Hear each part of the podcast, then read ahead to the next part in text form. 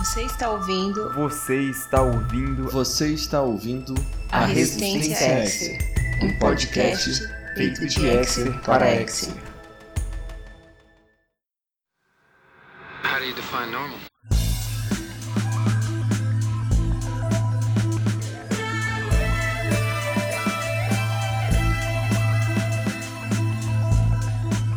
Está no ar mais um episódio da Resistência X. E nós vamos continuar fazendo o review da 11 temporada e hoje vamos analisar o segundo episódio da 11 temporada, que ficou conhecido no Brasil como Isto, ou em inglês, This.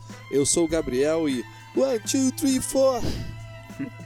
Meu nome é Marcos Donizete e minha frase de abertura é: O segundo episódio da 11 temporada foi de fato o primeiro. Depois eu digo por quê. Eu sou Daniela e acuse seus amigos daquilo que você é culpado. Então é culpa do Marcos, do Donizete e do Gabriel. Não tem culpa disso. Eu sou o Marcos. É, e This de Arquivo X é um San Junipero de Black Mirror revisitado.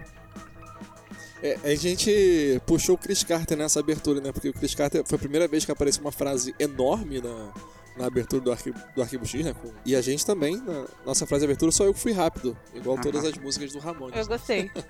Sai um pouquinho do padrão. Vamos lá, segundo episódio da 11 temporada. Como é que vocês receberam ele? Como é que foi a sensação de assistir ele e logo depois de, de assistir? Como é que vocês estão se sentindo? Eu gostei muito desse episódio. É, para mim, ele lembrou muito episódios antigos de Arquivo X. né?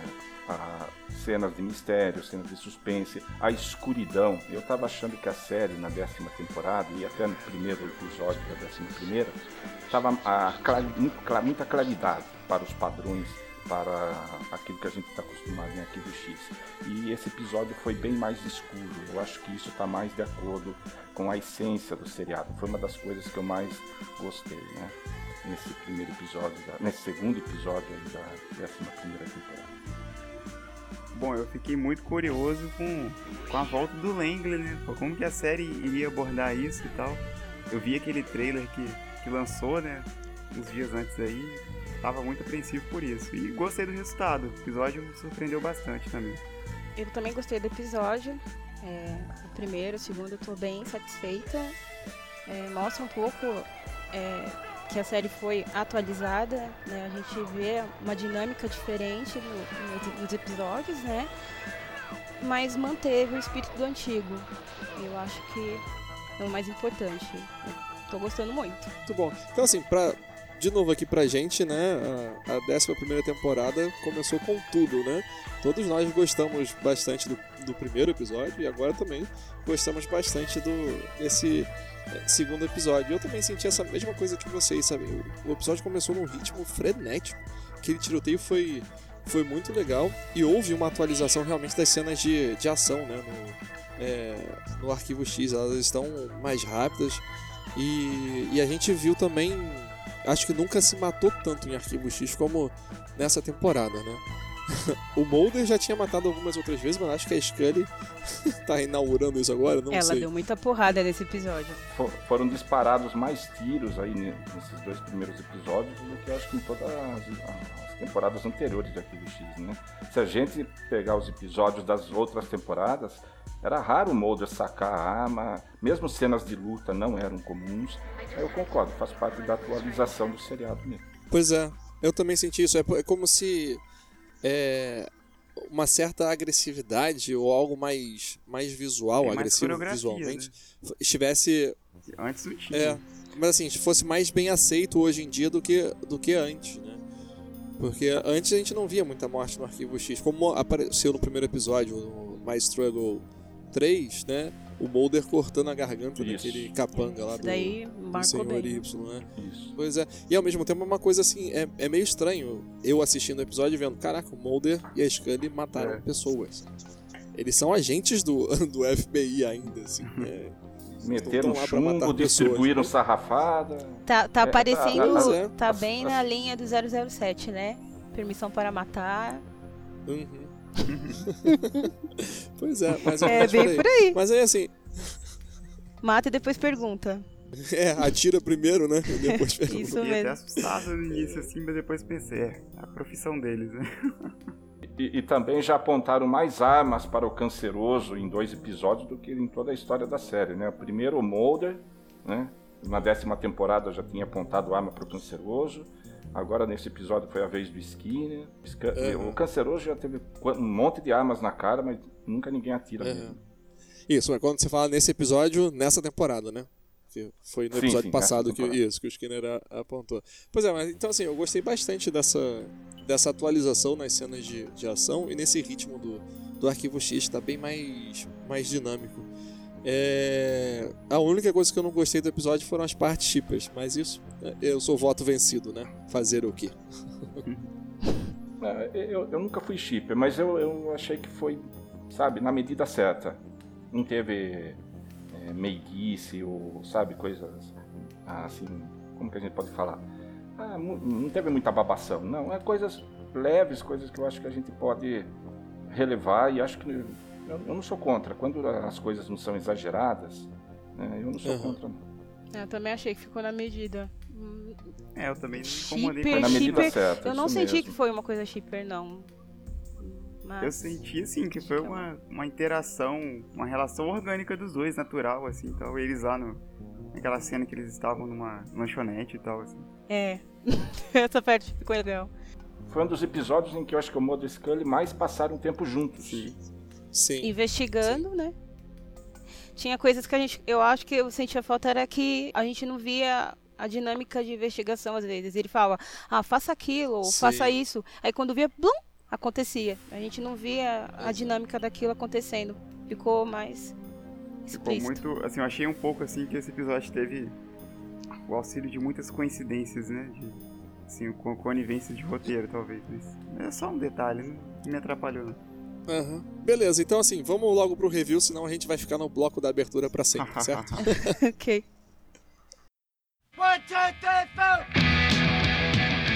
Então agora a gente vai entrar no, re- no review propriamente dito do, ah, do episódio, né? Embora a gente já buscou algumas coisas na abertura, a gente deve sim começar pela parte dessa. ah, o início mesmo do, do episódio, da parte que tem é, muita ação.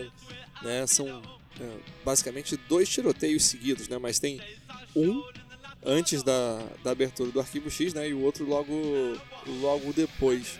E, é claro que não, não podemos deixar de falar na, na boa trilha sonora que, que serviu para dar o ritmo dessa primeira cena, que foi a música California Sun do, é, do Ramones.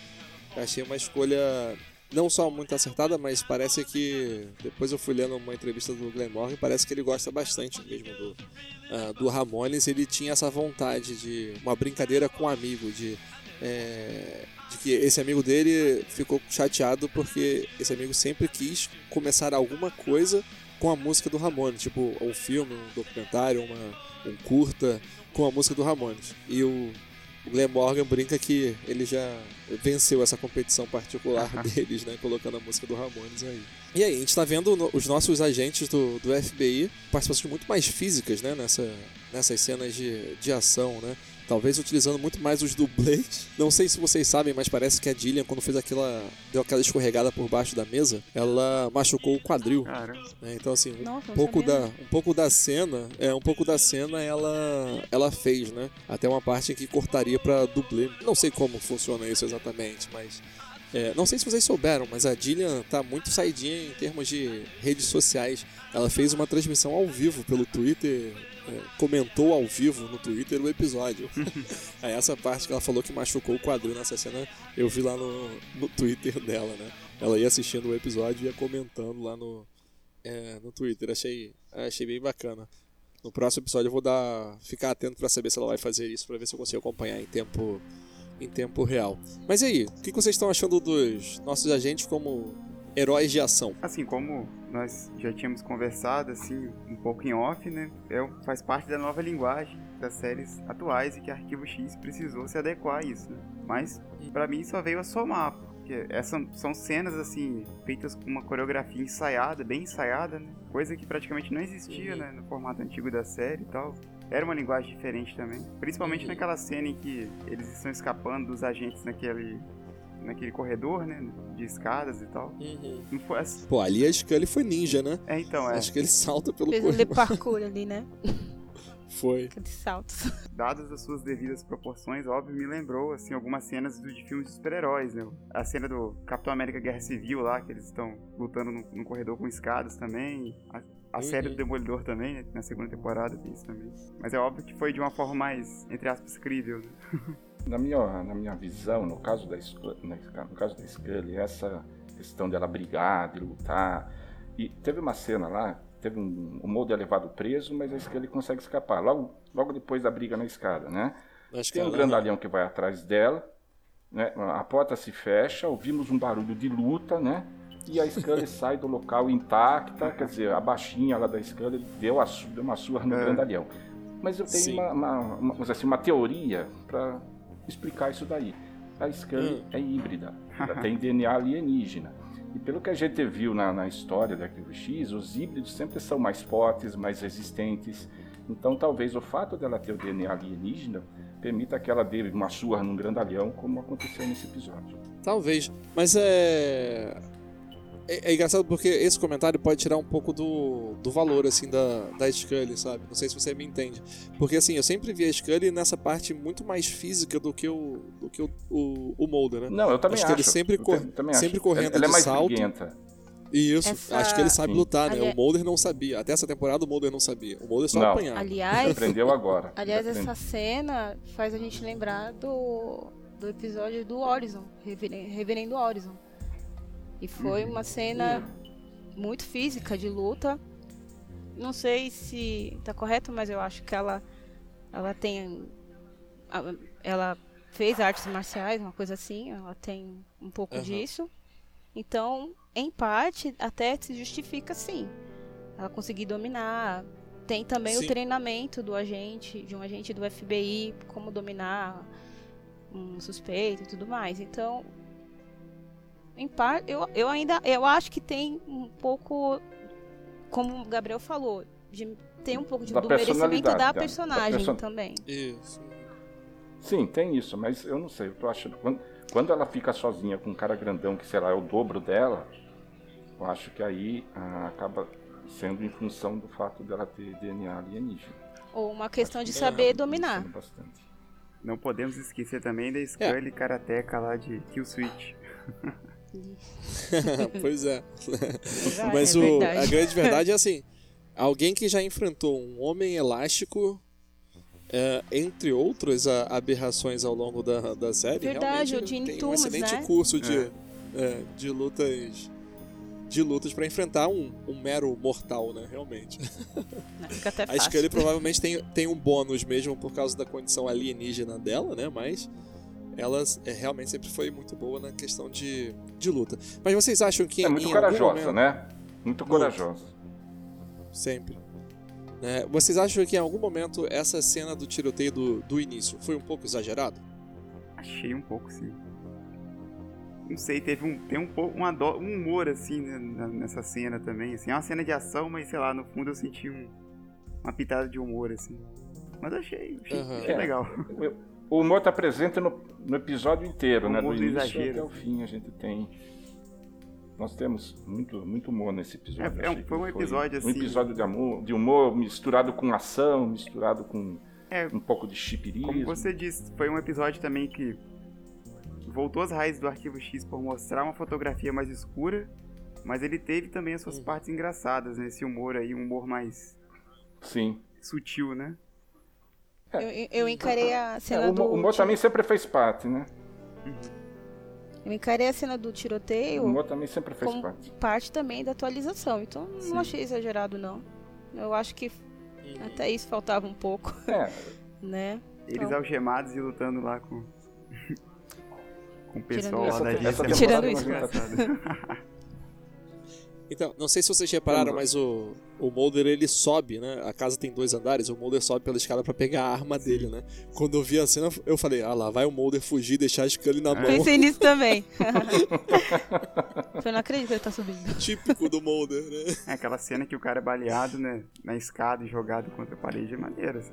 O cara, é. exato. Ali eu acho que houve um pouco de exagero da, das leis da física, mas acho que é para ficar plástico, plástico né? Ter plasticidade na, na cena, né? Porque o, o Mulder dá um tiro no cara e o cara voa, né? Na, uhum. na parede. Né? E teve uma outra coisa que eu achei legal nessa cena inicial, que, é claro, foi o contato do, do Langley, né? Pelo celular do, uh, do Mulder. É, a gente vai entrar ainda mais falando sobre esse contato que o Langley faz, mas tem uma parte que eu achei interessante, foi quando o Mulder esconde o celular dele no forno, né, para ninguém achar, e que aí o Langley faz contato de novo, né? Estão lá o, os russos Sim. todos procurando o celular, não sei o quê, e ela tá o celular pitando dentro do, do forno. Porque isso é uma coisa muito engraçada de, de outros filmes, ou, ou é, de outras situações em que a gente sabe que aquilo pode acontecer e fica só o suspense e aquilo não acontece. Né? Aí a pessoa consegue salvar, ou eles nunca conseguem encontrar é, o telefone. Ou aquele... E aí no arquivo X é exatamente ao contrário. né? Então, assim, eles já, logo de cara, eles colocam um empecilho para que eles voltem a fazer contato com o Langley. Eu cheguei no caraca. Não acreditei que fosse acontecer tão rápido assim, eles perderem o celular ou perderem a chance de se comunicar com o Langley, né? Mas é claro que mais à frente eles é, conseguiram né, fazer outro, outro contato. Mas aí foi assim: o Glenn Morgan trouxe de volta à vida o Langley. O que, que vocês acharam disso? Como é que vocês é, receberam essa volta do, uh, do Langley?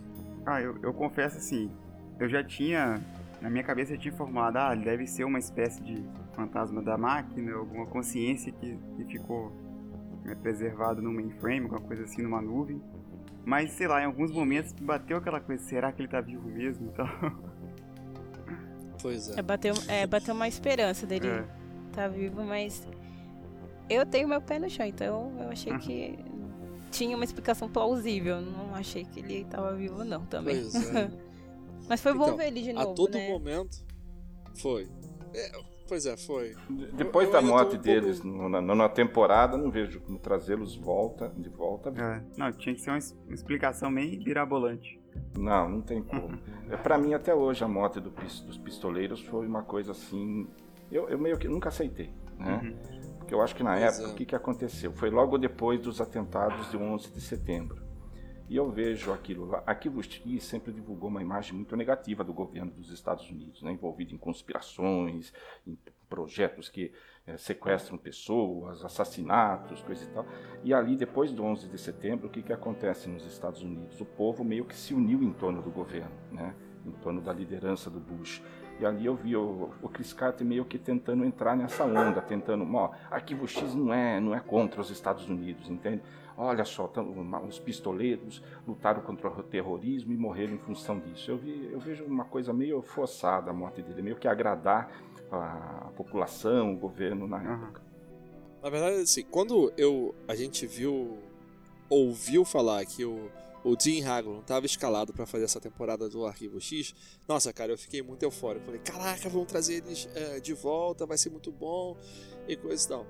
E assim, é, realmente é, muito difícil trazer eles de, é, de volta à vida, mas uh, acho que a gente já falou isso em um outro podcast, né, Marcos? Que existe toda uma, a décima, uma décima temporada em quadrinhos do, do Arquivo X, onde os pistoleiros solitários Sim. estão vivos. É, que na verdade aquela morte deles foi simulada. E olha só que, que coisa. É, agora eles morariam embaixo lá do no subsolo do cemitério em Arlington. Eles teriam a base deles lá em que a entrada é pela tumba do, do Frohlich ou algo assim. Oh, sabe? Uma sim, parada é. bem louca, bem exagerada.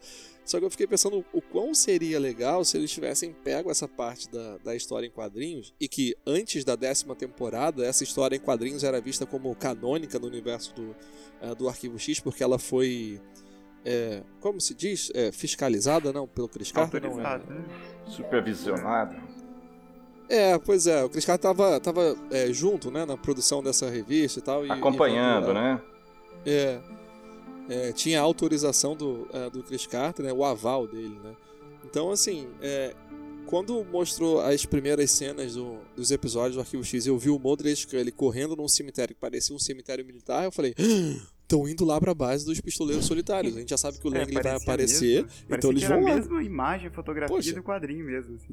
né? Exato. Parecia assim, era muito, muito semelhante, né? E aí, assim, quando a gente. Aí começa o, o- episódio, a gente vê que na verdade não, não, é, não é bem a- assim vivo que, é, que ele tá, né? Aí eu fiquei meio. No um pouco é até chateado. Assim, o Mulder vai lá na, na tumba de um deles, Sim. assim. Aí aparece um, um suposto vigia do cemitério e quando ele olha é o Frohlich, né? E tira o boné assim, tá? Isso. Aí eles descem por uma escadinha assim que tem no túmulo. Mas assim, em um universo em que hoje a gente tem séries como Walking Dead e Game of Thrones, que é, é, Walking Dead é um pouco menos do que Game of Thrones, né? mas Game of Thrones a gente sente assim que não existe um único personagem que é imune a morrer, né?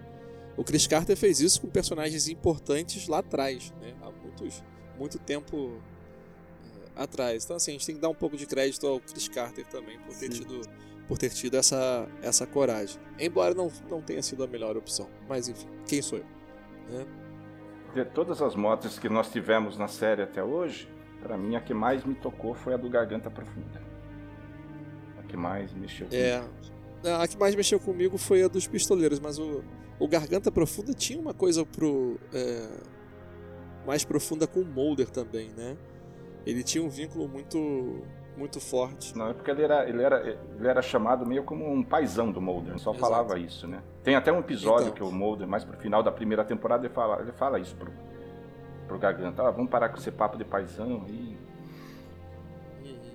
Pois é, e parece que o que rola no- nos bastidores do Arquivo X é que o. É, é Jerry Harding, eu acho o nome do Jer- ator que fez Jerry o Garganta Harding. Profunda. É. É, e o do Coveney, eles tinham uma- própria teoria deles lá que o Garganta um dia iria dizer que era o pai do Mulder. que era o verdadeiro pai do Mulder. Então, assim, eles erraram um pouquinho, né? Era outra É. pessoa que era o pai Era o Mulder. outro, era o parceiro do, Pois do é. Garganta. É, então. Fumacinha. E também tem a coisa do. Que o, o Mulder também se sentiu um pouco culpado, né? Com a morte do, do Garganta Profunda, né? Culpado porque tava pegando as informações do Garganta Profunda. Então, assim, é como se a morte do Garganta Profunda tivesse na conta dele. É, todos aqueles, ah, aqueles membros lá da cúpula, né, do sindicato, ou que eram próximos da cúpula do sindicato, acabam morrendo porque se aproximam demais do Mulder. Né? O X foi a mesma coisa. E assim, a gente tem outros elementos nesse, nesse episódio também, ah, nesse segundo episódio da 11 temporada, que é continuando uma, uma história iniciada na 11 temporada, né? Uma história da, da mitologia, assim, mas é, principalmente com, com outro personagem também, que é o Skinner, né? Como é que você mantém a relação do Mulder e da Scully com o Skinner depois daquele final do Minha Luta Parte 3, né? Em que o Mulder e o Skinner brigam, né? Que o Mulder sente o cheiro de, de cigarro no, no Skinner, né? Afinal de contas, né? Em que ponto estamos em relação à, à lealdade do, do Skinner? Principalmente depois que eles pedem ajuda, né? A Scully liga pro Skinner pelo celular e o Skinner fala: Ó, é melhor vocês, vocês têm que se render. What? Como assim, cara? Né?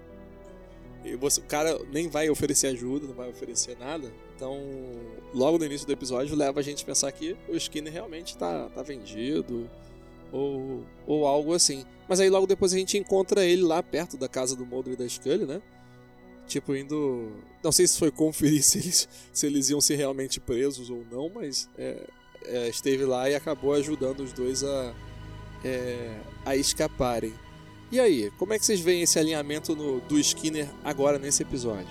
Ah, eu acho que o, acho que o Skinner, ele me lembrou bastante da, da forma como ele era abordado antigamente também. Uma forma meio Uhum. ambígua, né? Você não sabia mesmo se ele estava do lado dos, do- de Mulder e Scully ou, ou do governo, aquela coisa assim, que ele ficava sempre em cima do muro. Pelo menos eu, eu tive essa impressão. É, na minha, minha opinião, o Skinner voltou a ser mais parecido com o Skinner das primeiras temporadas. Quando você. Ele, ele pisava em brasas. Sim, né? Uma hora ele ajudava o Mulder, outra hora ele se recusava a ajudar. Então ele ficava nessa posição ambígua. Me parece que o personagem voltou a ser né, mais parecido com o Skinner dos- das primeiras temporadas da série. A, a princípio, sempre parece que ele tá prejudicando os dois, né? mas no final ele tá evitando que algo pior Isso. aconteça logo de cara, talvez. Então ele está sempre procurando um jeito de ajudar sem se Sim, comprometer, isso sem que seja depois descoberto, né, né por, por- por alguém que está acima dele, que pode puni-lo por isso. Lembra quando ele, ele, queria- ele quis investigar o assassinato da Melissa?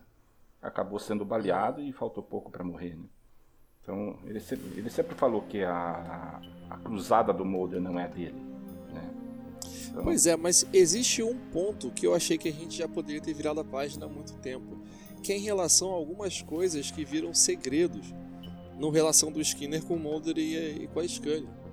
Sabe, é, é claro que talvez isso é, seja mais exagerado para que o roteiro fique um suspense, mas assim, depois de tudo que eles passaram, não valia a pena o Skinner falar: olha só, o Fumacinha me visitou aqui, ele falou isso assim assado, e aí, o que vocês vão fazer? Porque isso só de repente resolveria muita coisa sabe? Ou então que ele pudesse bancar, olha só, o Fumacinho me procurou, ele falou isso assim assado, agora tá todo mundo ferrado, eu vou ter que segurar uma pica enorme e vamos ver o que vai dar, sabe? Só que fica num, num ponto em que ele não fala nada, e aí o Mulder e a Scully ficam só suspeitando dele, não dão nenhum tipo de crédito a tudo que eles viveram juntos também, sabe? É, eles ac acreditam que o Skinner também iria virar casaca assim tão, tão fácil, tão rápido. Tudo bem que não é tão fácil assim, né? É mais profundo que isso, mas assim, depois de tudo que eles viveram, eu não, não, não sei como, sabe? Que você passa, passa pela cabeça da pessoa assim, não, ele agora tá contra a gente. É, então acho que, que existem alguns temas no Arquivo X que ficam andando em círculo. É, como vocês falaram, ah, a gente tá vendo o Skinner como nas primeiras temporadas, mas nós temos 11 temporadas. aconteceu muita coisa nesse, nesse período. pois é. Eu acho que. E aonde tá essa Eu história? acho que tem uma certa injustiça com o personagem até. Eu sei que Uhum. isso daí é um mecanismo pra chegar num ponto da história, pra ser mais fácil no roteiro, Uhum. talvez, mas parece que o personagem não tem a mínima credibilidade pros protagonistas, pro Mulder e pro Scully. Ele espirra é. errado, ele respira errado, espirra de uma forma estranha e opa, ele já tá traindo a gente. Não sei Pois se é, é. pra manter essa atmosfera de conspiração, mas com o personagem do Skinner acho que já realmente já não tá mais colando como antes.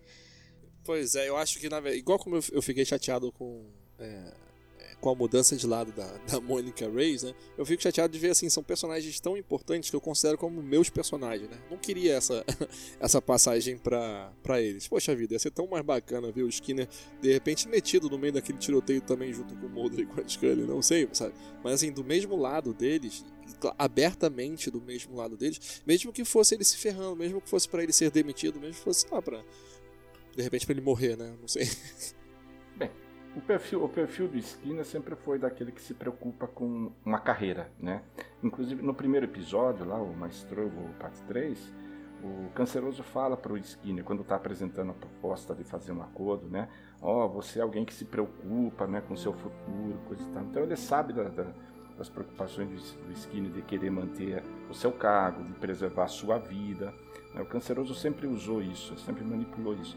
Então, é, me parece que é uma característica do personagem, e aí os roteiristas, o Chris Carter, aproveitam isso para fazer com que ele ora, ora, ora fica pro lado do Mulder da Scully, ora fica um pouco mais pro lado da, ah, dos conspiradores.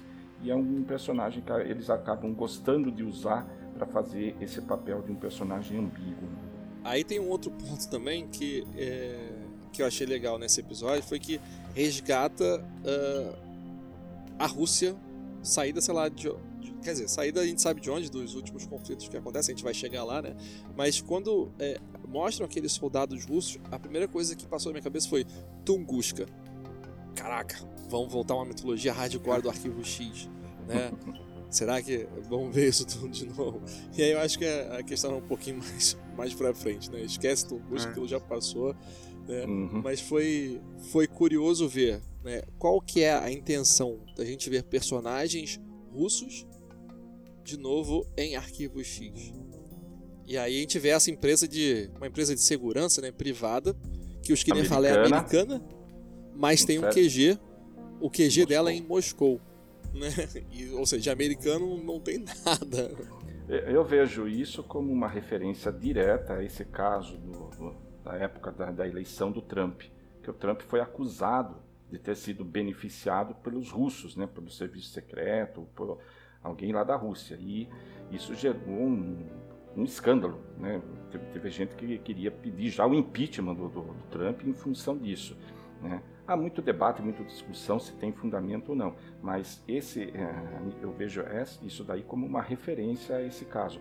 Inclusive tem um momento que o Skinner fala, ah, o FBI não tem mais um bom relacionamento com o presidente, com o poder executivo.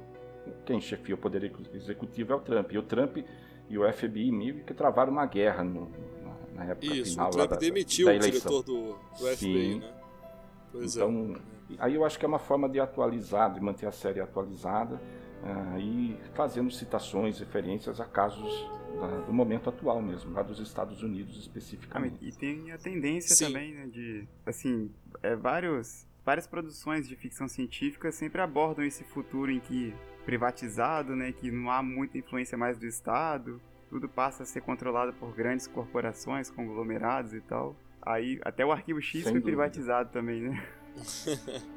Pois é, mas é, o, conforme o Skinner vai citando, é meio que a gente está vendo no cenário mundial mesmo, né? Várias agências de mesmo. segurança que são agências particulares e de quem é esse saber todo? Quem é que está por trás financiando todas essas agências? Você não sabe exatamente aquela coisa da lealdade, de quem é leal a quem. Né? O Skinner usa uma frase: todas elas estão se namorando, mas querendo exterminar umas às outras. Né? E nós estamos no meio disso tudo. No fogo cruzado. É. Essa questão realmente do, do justo, como o Donizete falou, eu achei que continua naquela mesma linha do Chris Carter continuar metendo pau no, no governo, né?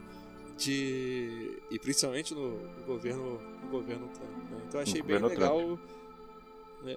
bem legal da, eles darem essa pincelada. Ele já criticava o Bush antigamente e agora baixa o sarrafo no Trump, né? Até porque o Trump não dá nem para pensar em elogiar. Né? É. Então, a, inclusive, um- uma das empresas aí que é citada pelo Skinner no episódio, ela existe mesmo, é Blackwater. Blackwater. Ela é- A Blackwater é uma das maiores empresas assim de, de mercenários que tem no mundo. Ela tem um- é um verdadeiro exército particular, um exército privado que ela aluga.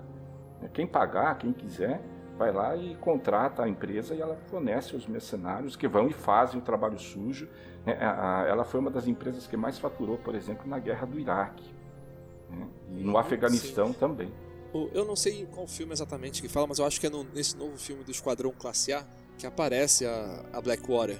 Né? Porque o Esquadrão Classe A também é um tipo um esquadrão de mercenários, né? Eles estão lá no meio da guerra. Nessa reedição, eles estão lá na guerra do. acho que do Iraque também. E aí aparecem uns personagens lá que fazem parte dessa agência é, Blackwater. Então também tá bem na referência atualmente assim, de filmes militares também. E o Arquivo X também tá trazendo isso pra. É, é, essa foi, ocorreu, a partir do governo do Bush Jr., ocorreu uma verdadeira privatização da guerra nos Estados Unidos. Então, empresas privadas passaram a fornecer soldados, a fornecer tudo que precisava para que as guerras fossem feitas. Na, guerra do Iraque, os Estados Unidos chegaram a ter 340 mil soldados lutando lá, sendo que 160 mil eram mercenários, somente 180 mil eram das Forças Armadas. O uso de mercenários foi uma coisa assim absurda. Beleza. E aí a gente tem a cena do, do cemitério, né? Que a gente já deu uma pincelada antes, né? Mas que eles vão lá visitar os túmulos do, dos pistoleiros solitários. Né? É, O que, que vocês acharam dessa, dessa cena? Aí tem uma parte da investigação que estava um pouco esquecida, né? Do, do Arquivo X. E que eles vão procurando pistas e, e, e vão atrás, né? A gente teve episódios na décima temporada que isso simplesmente não aconteceu, né? E essa eles vão realmente atrás de um labirinto de migalhas que o, que o Langley teria deixado para eles irem é, encontrando as coisas. com várias datas de nascimento de presidentes dos Estados Unidos, né? Que, que a A gente viu todos. novamente que. Exato. Assim como a Scully sabe. sabe arranha grego, né? Grego antigo. Ela também funciona muito bem com nomes de presidente e datas de, de assassinato de presidente. Datas, a data que morreu, a data que nasceu. E também se o. Como é que é Se foi o 32 o 34 Quarto, Acho que isso deve ser uma 35º. coisa que é. Pois é, isso deve ser uma coisa que é muito é, ensinada nas escolas dos Estados Unidos, né? Porque existem várias referências em filmes, né? Que. Ah, o fulano de tal é o trigésimo presidente do, é, dos Estados Unidos. Puta, não faço a menor ideia de. de quantos presidentes a gente teve aqui no Brasil. Não sei se eu que sou muito né, desligado Não. com essas coisas, eu deveria prestar mais atenção. Aqui, fica, aqui é mais difícil, né? Teve tantos presidentes, vices que viram presidentes. Nos Estados Unidos tem uma estabilidade política maior, né? Sim. E aí nessa cena do, do cemitério é, acontece. Ah, uma coisa, é, a lápide do Langley tava ao contrário das outras lápides, né? Ela tava com um escrito para o que seria as costas da- das outras lápides. E poxa, esse- o cemitério militar é tão bagunçado assim. Quem é que organiza essa parada, gente? E tinha o fato também dos, dos dados dele estarem errados também. né? Aí, pois é, isso eu não entendi porque assim, quando eles enterraram, as lápides estavam é, do jeito correto, né? Isso foi mudado depois por aquela namorada, entre aspas, do, é, do Lang, né? Que aparece nesse, nesse episódio para que as pessoas, alguém pudesse encontrar as pistas. Né? Porque o Lang não tinha como arquitetar esse plano antes de morrer. Com Certo. certeza. Uhum. Não tinha. Logo quando começa essa cena do cemitério, ela parece focar em alguns túmulos que não são dos pistoleiros. Aí eu não sei, vocês conseguiram Isso. identificar alguns deles? Sim, é, na verdade, essa foi mais uma fonte que veio de informação da, da Gillian na, na transmissão que ela fez pelo Twitter, em que ela fala que são o nome da, do pessoal da produção do Arquivo X. É porque teve uma referência parecida na temporada passada, né? Do, Sim, com Kim Manners, é, né? Kim Manners, isso mesmo. Pois é, teve. Né, nessa parece que tinha até uma lápide com o nome da Piper, a filha da, da Nossa. Gillian, que está trabalhando também na produção artística do, do Arquivo X nessa temporada. Trabalhou já na décima temporada, né? Aham. tá trabalhando nessa, nessa temporada também. Mas acho que é, essa lápide não chegou a aparecer, não. Devia estar assim no, no fundo, pelo menos eu não, Uhum. não percebi. Mas era isso, era o nome do pessoal da produção lá do, do Arquivo X.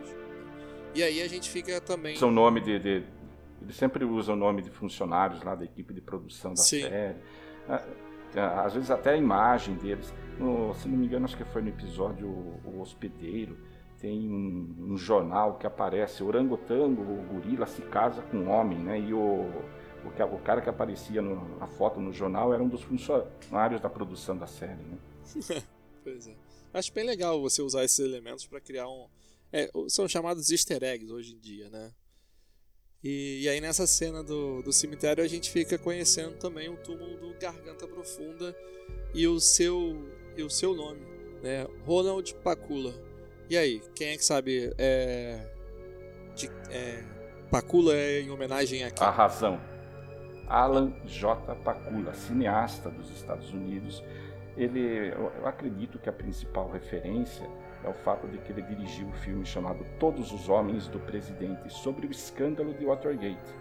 né? Foi no escândalo de Watergate que surgiu um personagem chamado Garganta Profunda. Ele é, hoje se sabe que ele era um agente do FBI, né, que sabia tudo o que estava acontecendo lá no escândalo de Watergate, e ele passava informações para os jornalistas lá do Washington Post que investigavam o caso né, do escândalo do Watergate. Então, ah, em, em razão do Pakula ter feito esse filme, que ele foi homenageado, para mim eu vejo como homenagem mesmo. Isso. E esse é um dos filmes preferidos do, do Chris Carter, né? E que inspirou bastante ele na composição do, é, do seriado, né? Eu e Marcos, a gente até gravou um podcast em que a gente fala sobre o segundo episódio do Arquivo X, né? A Verdade Está Lá Fora, em que é quando aparece o Garganta Profunda pela, pela primeira vez, e que a gente fala também um pouco sobre, sobre esse filme Todos os Homens do, do Presidente, né? Quem quiser ouvir é o décimo episódio nosso de, de podcast. A verdade está lá fora. E também tem, quando o Mulder é, vê o túmulo do Garganta Profunda, tem uma imagem assim um pouco emocionante, né? O Mulder dá ali uma desequilibrada, fica um pouco é, emotivo, né? Ele se emociona, né? Exato. E aí ele solta uma, uma frase que, que, que bateu fundo também aqui em mim, uma sensação de nostalgia muito grande, né? Que ele fala algo mais ou menos assim: é, O Garganta Profunda está morto porque o mundo era muito perigoso e complexo. Quem diria que iríamos olhar para trás e achar aquela época mais simples? né? E essa é uma frase bem, bem curiosa porque dentro daquilo que eles viviam, eles achavam aquilo tudo muito é, complicado, tudo muito difícil. E agora que eles já passaram por tanta coisa, eles olham para trás e falam: putz, a gente não fazia ideia de como era mais simples naquela época e que agora está muito mais difícil, né? É, porque né, nas primeiras temporadas de Arquivo X, as conspirações sempre envolviam, principal, basicamente, agentes secretos do próprio governo, eram agências secretas, o Garganta Profunda falava, organizações negras, negras, dentro de outras organizações, mas era tudo de uma forma ou de outra relacionado ao próprio governo, eram agências do governo. Hoje você tem inúmeras agências privadas atuando, e é isso que o Skinner, inclusive, fala. Hoje você tem milhares de agências, de, de, de empresas que atuam no setor privado, ah, no setor de segurança nacional, no setor de inteligência, de espionagem. Então, todo mundo espiona todo mundo, todo mundo tenta passar a perna em todo mundo, por isso que ele falou, né? Ó, eles namoram e ao mesmo tempo tentam destruir um ao outro. Uhum, pois é. Né, a sensação é de que hoje você não sabe de onde está vindo o ataque, você não sabe né, quem é de, que é o. De onde vem a ameaça. Exato. Né? Não, sabe de onde vem a ameaça, quem é que está te atacando. Quando tem esse ataque no começo do episódio ao Mulder Scully, geralmente a gente, antigamente a gente pensava deve ser algum agente secreto do governo, de alguma agência secreta do governo, do próprio Estados Unidos, né? da CIA, da NSA, alguma coisa assim. Hoje em dia o ataque acontece e você não sabe de onde que vem. Pois é. Só que aí, assim, você tem dentro da, da história do, é, do Arquivo X, é claro que isso tem a ver com uma atualização do, do seriado em falar sobre temas mais atuais. Só que, assim, dentro do seriado a gente ainda sabe de onde que vem a ameaça, né? Existem é, duas, é, duas frentes de ameaças aí, né? A do canceroso e a do sindicato. Né? O que, que é, vocês... nessa, nessa temporada, nessa temporada, sim, né? Pois é. Mas é o que será que a gente vai ter um outro elemento aí que ainda não foi apresentado? Não, né? Porque essa é a última temporada do Arquivo X. Não temos tempo para São só 10 episódios, não tem tempo. É, não tem. Só tem mais, só tem mais 8 episódios depois desse. Né? Então não me parece que vai ter muito mais elementos novos sendo introduzidos na trama, não. O episódio uhum. também desencandeia, né, para a questão do, do, desse novo sindicato também. Né? Sim para continuar essa mitologia que foi apresentada no primeiro episódio dessa temporada, né? Falar um pouquinho mais um, um aspecto, das intenções. Um aspecto que eu achei interessante foi a parte que o Skinner fala que o conteúdo dos arquivos X foi digitalizado, né? Isso. Para ser consultado por todas as agências secretas, públicas e privadas, que são autorizadas pelo governo. O que eu acho interessante isso é que o trabalho do Mulder, que lá atrás, lá no começo, né, nas primeiras temporadas, era ridicularizado, ridicularizado, ninguém levava o Mulder a sério, hoje é, tão, é considerado tão importante que ele tem que ser digitalizado e permitido é, que se consulte o conteúdo do trabalho que ele fez. Quer, quer dizer, aquilo que antes era motivo de riso, hoje é levado a sério. Pois é, o Mulder solta uma frase que é bem interessante, né? Algo, algo como agora o FBI, o FBI sabe como é ser considerado o spook, né? E ter os olhos voltados para, para si, né? Porque a Scully foi lá é, né, também espionar, digamos assim, o trabalho do, do Mulder e agora tá todo mundo em cima dos arquivos X, né, e o FBI está tendo que ceder. O próprio sindicato que nós temos agora é um sindicato formado por, por funcionários de uma empresa privada, pelo que a gente viu até agora, né, que é essa Pelos, né? Uhum. Então, e antigamente não, o sindicato antigo, tradicional da série, ele era formado por altos funcionários do, dos governos dos países mais importantes, Estados Unidos, da Rússia, da França, da Alemanha, do Japão. Não tinha funcionário privado, eram todos funcionários do governo que ocupavam cargos importantes. No caso dos Estados Unidos, funcionários do Departamento de Estado. Caso do canceroso, Bill Mulder. Então aí mostra a privatização da, da conspiração. Né? privatização da conspiração. As conspirações atualmente foram privatizadas. Pois é, imagina só. Isso vindo dos Estados Unidos até a gente imagina que seria mais fácil, mas as conspirações, caraca. O... Esses arquivos X digitalizados, né, o Skinner também conta uma parte que acho que é importante para a mitologia da, da série, ou que ajuda a gente a, a se situar do, das intenções por trás dessa digitalização do, uh, do arquivo X que ele fala que é, quem quis isso, né, que estava buscando referências sobre telecinese, MK Ultra e também visão remota, né. Aí só para não, não sei se todo mundo tá ligado nisso, mas MK Ultra seriam experiências que a CIA estava fazendo com seres humanos para tentar é, desenvolver formas das pessoas controlar a mente de uma outra pessoa. Né? Isso. Isso utilizando, Poder mental, né? É, isso utilizando seja lá é, drogas experimentais ou né, ou buscando alguma outra qualidade biológica da, e, E isso não é ficção, isso é história, isso é fato Exato. histórico, realmente Isso aconteceu aconteceu de lá nos anos 50, né? Então, a- porque às vezes as pessoas assistem Arquivo X e pensam, ah, isso aí é ficção científica. Não, isso realmente aconteceu. O projeto MK Ultra realmente existiu, foi comandado pela CIA, né? O uso de drogas, inclusive alucinógenos, né? E a gente encontra até referências sobre isso em outros seriados hoje em dia, que é, por exemplo, Stranger Sim. Things, em que a gente tem a Eleven, que também seria uma, uma cobaia dessa experiência para desenvolver um tipo de controle da, é, da mente. Só que o que chama a atenção é que talvez é, esse, a telecinese, o controle da mente e visão remota, que a gente pode colocar como se fosse clarividência, né, que seria talvez se fosse a visão ah, do, de fatos que estão no futuro, estão muito ligados com o que a gente imagina que poderiam ser os poderes do, do William, pelo que a gente viu no, no primeiro episódio dessa temporada, né? Com certeza. É, desse elo, tem esses poderes. exato, desse elo Pelo com que nós a, vimos, com a né? Uma comunicação mental com a Scully. Ele provavelmente deve estar, sei lá, a centenas de quilômetros de distância da Scully e consegue se comunicar mentalmente com ela, né? Então, os poderes do William vêm dessas pesquisas, de fato. Né? Porque se a gente pegar a história do William, né, ele está ligado a um projeto militar secreto que começa lá na década de 50, foi mostrado no, na primeira temporada, o projeto Litchfield.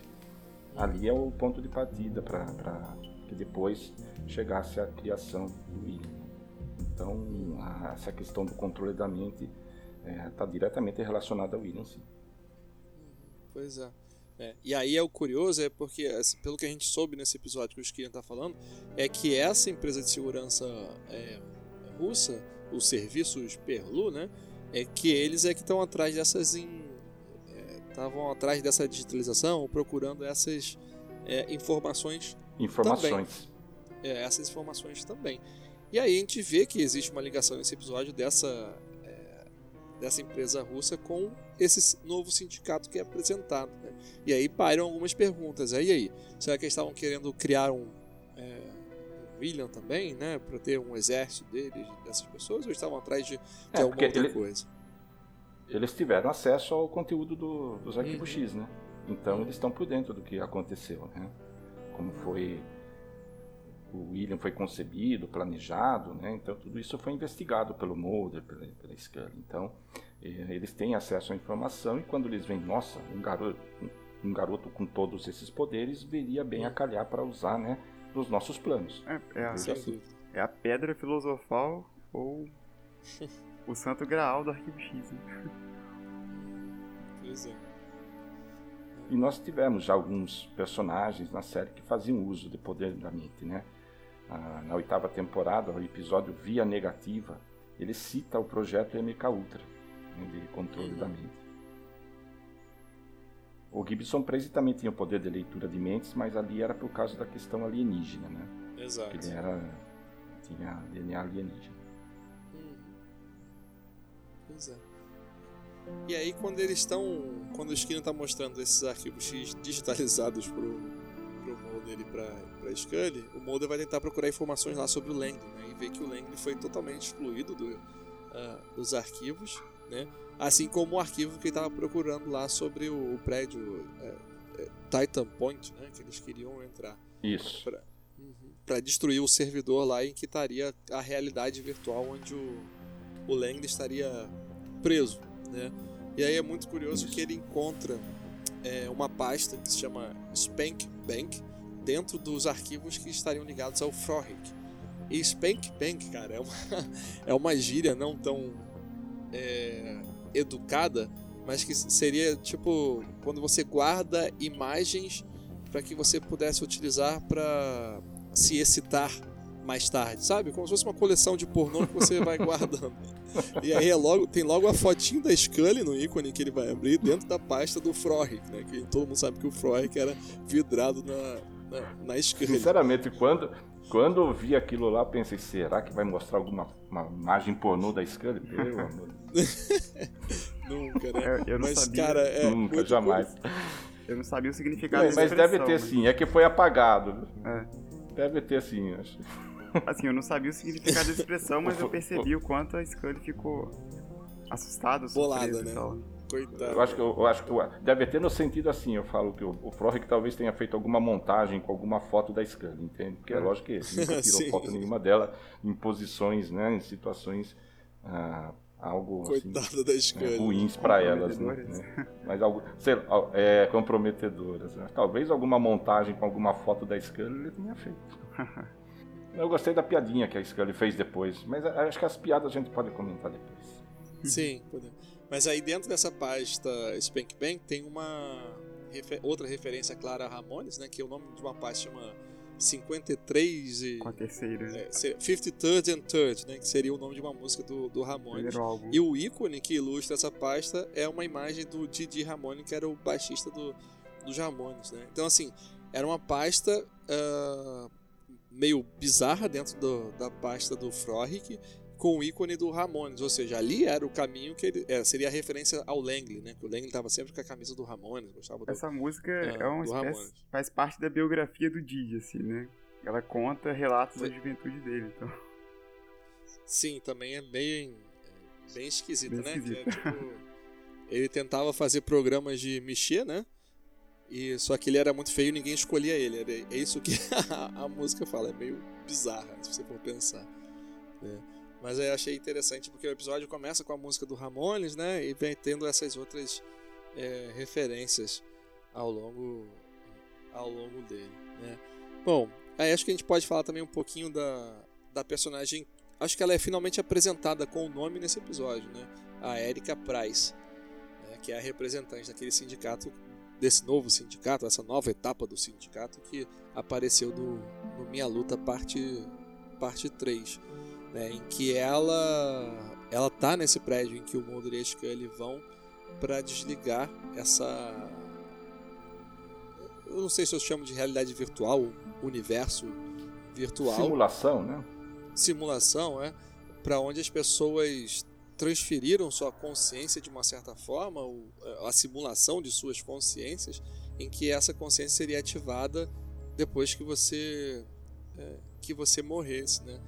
Ah, como é o nome da, da daquela professora que seria a cara professora Cara Hemby, né? Em que ela conta Isso. antes dela ser assassinada, ela conta pro Mulder e pra Scully que ela junto com o Langley acharam um projeto é, interessante que seria uma forma de viver para sempre, né? Que seria uma ideia ah, incrível.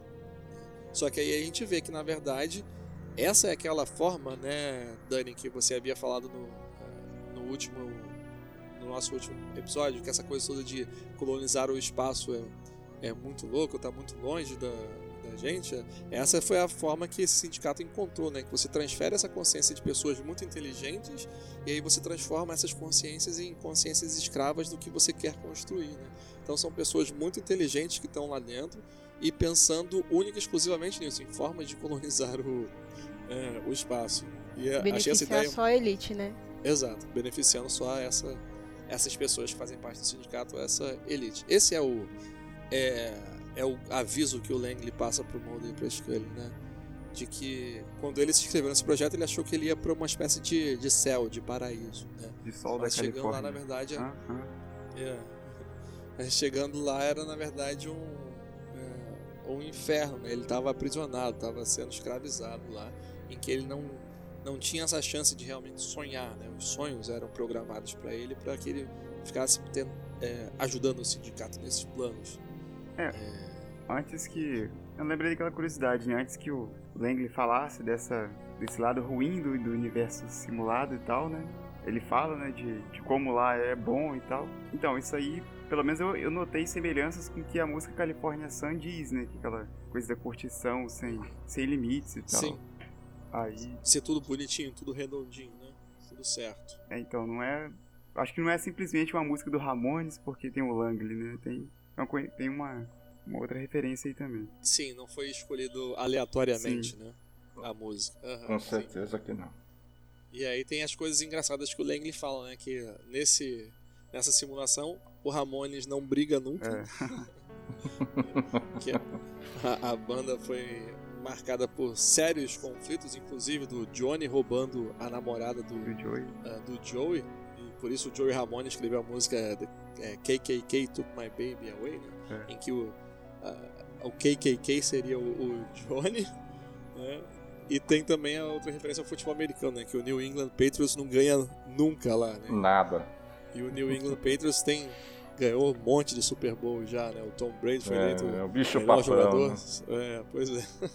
Eu- Então são essas essas coisinhas. Até que ele conta, na verdade, que tá lá que está lá ah, sofrendo, né? Não, uma coisa que eu gostei no episódio foram as piadas, as brincadeiras que a gente teve Uhum. o tempo inteiro, né? Uhum. A minha preferida, acho que, não sei se é a de vocês, foi a das algemas, né? É, não, é, acho que a que eu ri mais foi a do do Frohik. É, o que eu mais gostei foi que o Ramones nunca briga. Eu Essa gostei do das Frohik que você algemas. tá falando, Gabriel, é aquela que ela disse que ele já nasceu parecendo que tem 57? foi. Exatamente. Essa foi uma tirada muito boa. Porque eu, eu ri muito nessa. Que o Mulder esse pergunta, episódio- Você, acha, você acha que ele É. tinha 57 anos? Eu falei, ele tinha 57 anos quando nasceu, né? Eu ri. Sério. Essa foi muito boa. Foi boa. Eu gostei das algemas também, né? Que o, o briga com o russo lá e ainda consegue, consegue derrotar o russo na briga mesmo algemado. E é isso que ele chega e fala, é, você se dá bem com algemas, né? É, como se você não soubesse. Tem uma outra também que o Mulder tenta mandar, mas aí a gente fica óbvio ali a falta de, de timing dele, de habilidades sociais, que é exatamente que eles estão conversando com a, com a professora lá, que está explicando para eles como é que funciona essa, essa simulação. E eles perguntam por que, que o Langley teria feito o contato né, com, com o Mulder e tal. E ela explica lá que é porque eles se conheciam e tal. Estaria pensando ou sonhando com ele, né? Eu acho que é a professora, talvez tenha sido a Scully que fala algo assim. E aí o Mulder fala, ah, quem é que não sonha comigo, né? Putz, foi mal. É, O momento ficou meio esquisito, pesado ali. Ele até, porque deu, eu ele, até, ele até deu uma tossidinha. é baixou a cabeça. mandei mal. pois é. A Skelly, a olha meio torto pra ele. É, Esse episódio teve essa questão com, com o humor, que eu acho que sempre foi uma parte interessante do, é, do Arquivo X, em que você tinha temas densos, mas com esses alívios cômicos, né? Que eles não Sim. transformam o episódio num episódio de comédia. Apesar da gente ter episódios Não. de comédia no, no Arquivo X, né? Sim. Mas davam aquela aliviada em algum momento específico Era- é, e coisa e tal. Era sempre um humor mais refinado, né? Exato. E tem uma entrevista do, eh, do Glenn Morgan que, eh, que eu li, que ele fala que algumas das cenas desse episódio foram improvisadas entre o Duchovny e a, e a. Um pouco por insistência do, ah, do Duchovny, talvez, mas porque ele achou o Duchovny estava pensando que ia ficar mais eh, fluido e tal, se eles improvisassem um pouco daquele contato do Mulder e da, e da Scully, e algumas falas foram ali então soltas, e, e o Duchovny pediu pro Glenn Morgan não apagar, pra bancar, né? Essa. Tem uma frase que eu achei muito Gillian Anderson e pouco Dana Scully, quando eles estão comendo aqueles bolinhos, os muffins, em que ele- o Mulder fala que, que o muffin estava delicioso, que ele abriu um arquivo X para investigar por que, que ele era tão delicioso assim, e a, e a Scully fala. "Ca- Não me importa se ele saiu do traseiro de um alienígena, eu vou comer ele até o final.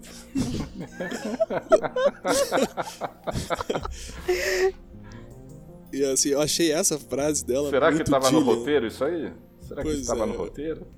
Pois é, o Glenn Morgan não fala especificamente das partes que foram improvisadas, né? Mas conhecendo a, a Gillian, pô, a Gillian, A na, na cerimônia dela de da estrela da calçada da fama, ela falou uns palavrões lá também, cara, que ela é muito espontânea, ela é muito engraçada. cara.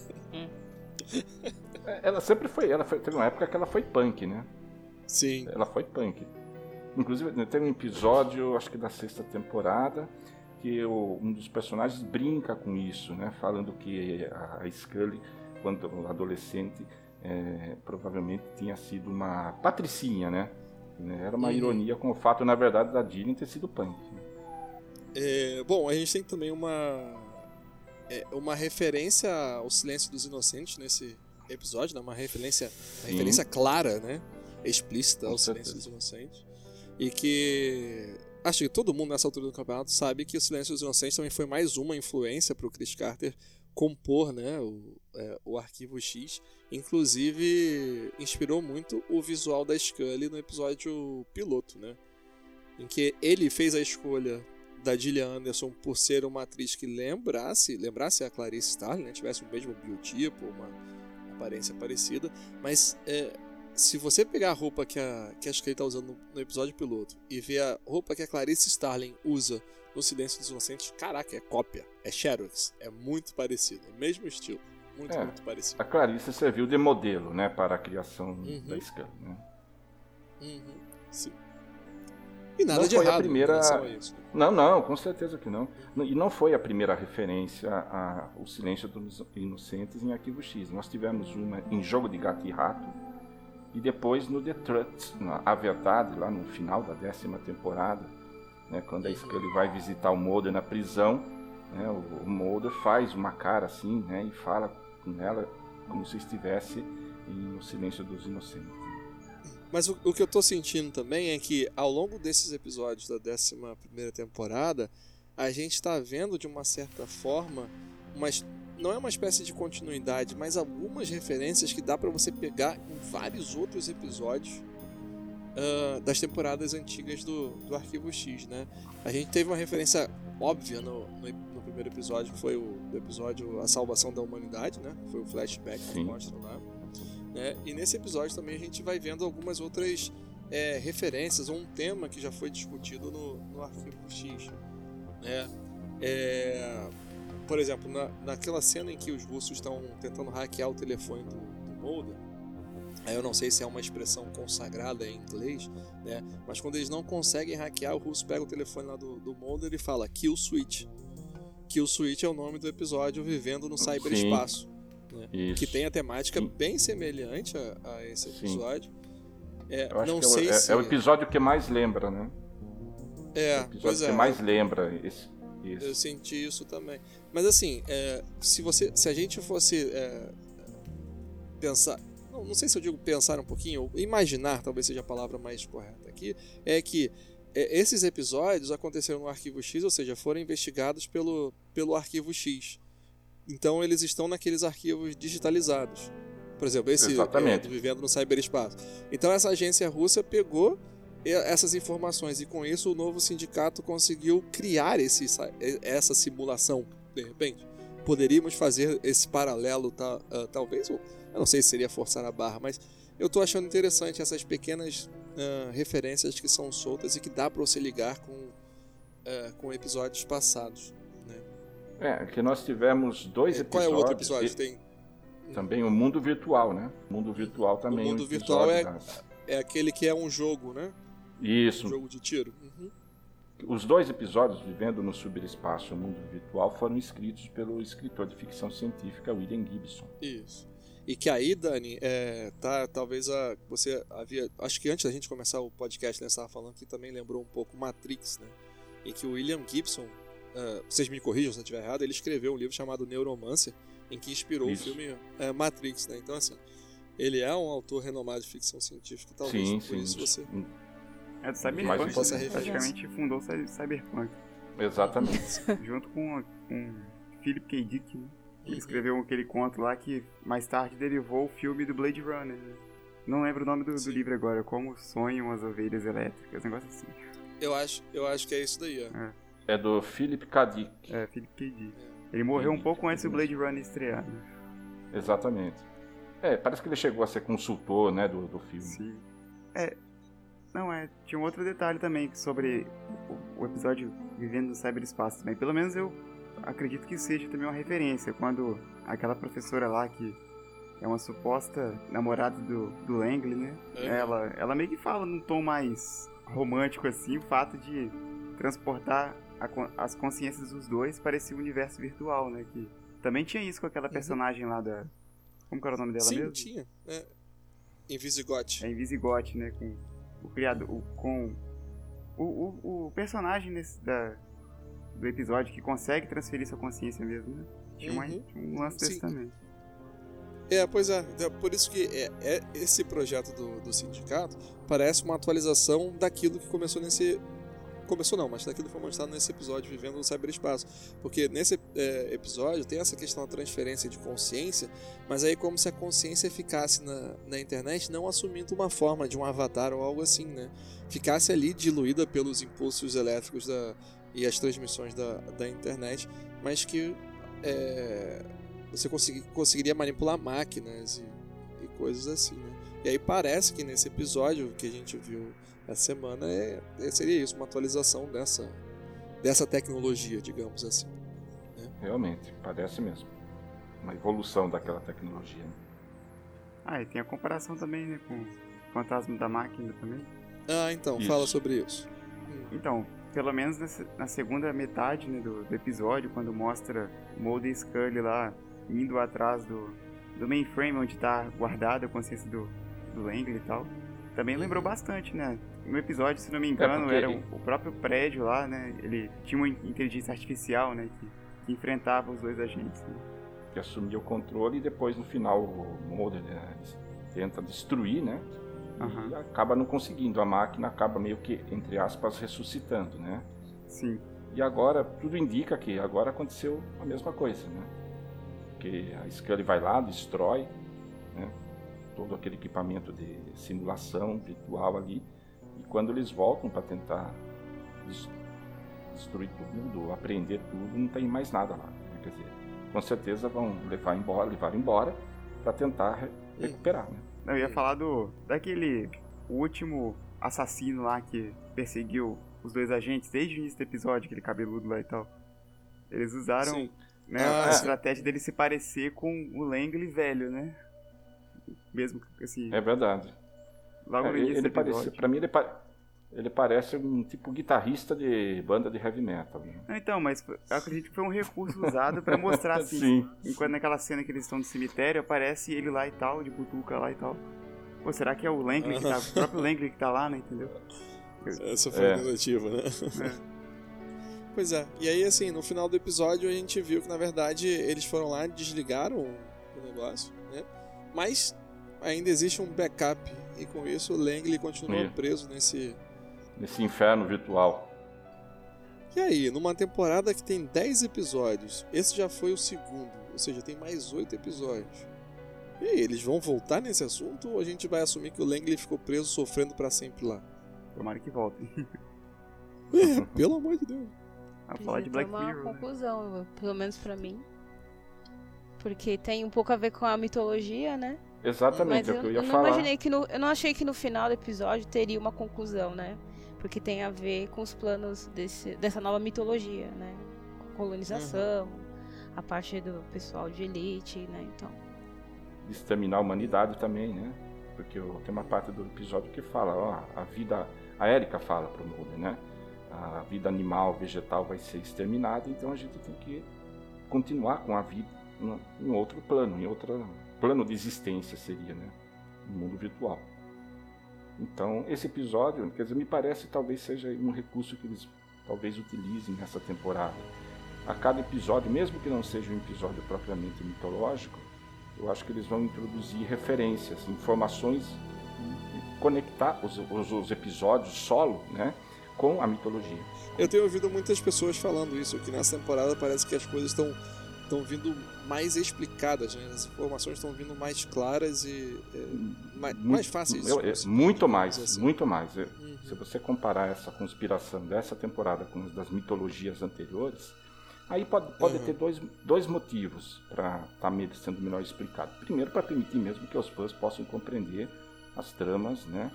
E segundo, talvez porque a temporada tem só 10 episódios. Porque antigamente Sim. você produzia as mitologias em temporadas de 22, 24 episódios. Né? Agora você não tem mais isso. Então tem que dar uma acelerada. Né?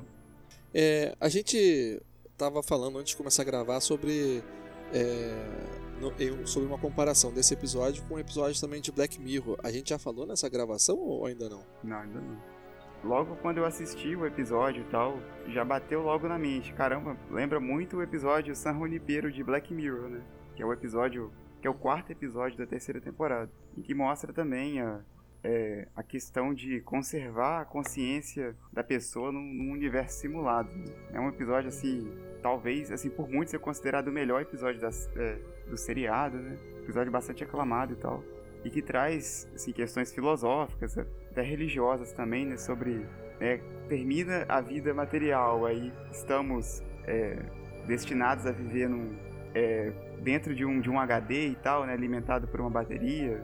É um episódio bastante interessante e tal. E, e que, realmente, né? A questão do, do Langley estar tá confinado nesse universo simulado o diferencial do, desse episódio de Arquivo X é que mostra a questão da conspiração, né? Que existe uma elite, existe pessoas que estão se aproveitando dessas grandes mentes, né? Que, que vêm a falecer, né? Se aproveitam... Existe uma crítica social também é, no Arquivo X. É, assim, não, no, Black Mirror também, né? Mas, mas no Arquivo X existe algo a mais, né?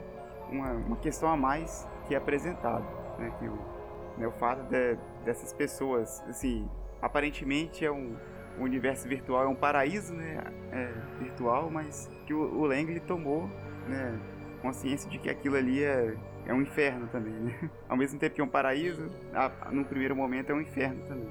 É o mesmo, a mesma coisa que é, é discutido em Black Mirror, é, né? É, não sei se a, se a pessoa, mesmo a mente, a parte cognitiva da pessoa está preparada para viver o eterno. Né? Não sei se. Acho que cada pessoa também deseja um final. Então, é parecido. Né? Acho que vai por aí mesmo. É... é, vida e morte, né? Também é discutido isso aí. Isso as duas séries abordam a mesma coisa. Assim, a, a diferença do Sim, Arquivo X é exato. é essa questão da, da elite estar tá se aproveitando dessas grandes mentes. Né?